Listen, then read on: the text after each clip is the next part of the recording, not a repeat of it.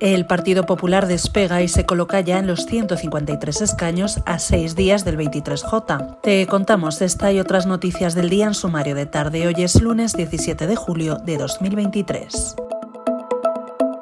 El Partido Popular ganará las elecciones generales del próximo 23 de julio y lo hará con contundencia, según el último votómetro elaborado por Red Lines para The Objective. Hasta 153 escaños le da al partido que lidera Alberto Núñez Feijó, la mayor cifra de diputados desde el inicio de la campaña. Los de Feijó además ganarían muy en solitario al sacarle más de 45 asientos al PSOE, segundo en la carrera electoral con 107 escaños.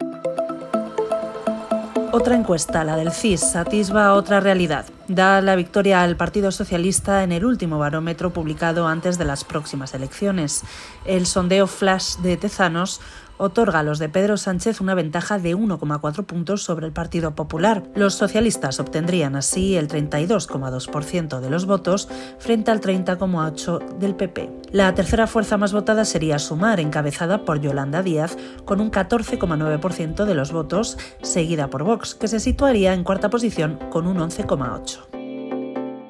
Hoy además te contamos que Correos almacena 350.000 papeletas devueltas por no encontrar al votante en casa. Este dato representa nada menos que el 13,5% de los 2,6 millones de votos solicitados y una tercera parte de todos los que efectivamente ya se han emitido, según los datos aportados a The Objective por la sección sindical de comisiones obreras.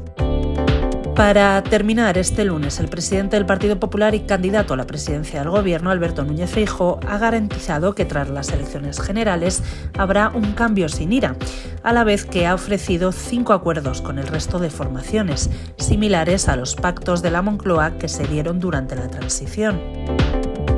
Lo dejamos aquí por hoy. Recuerda que tienes estas y otras muchas noticias en abierto en theobjective.com. Volvemos mañana.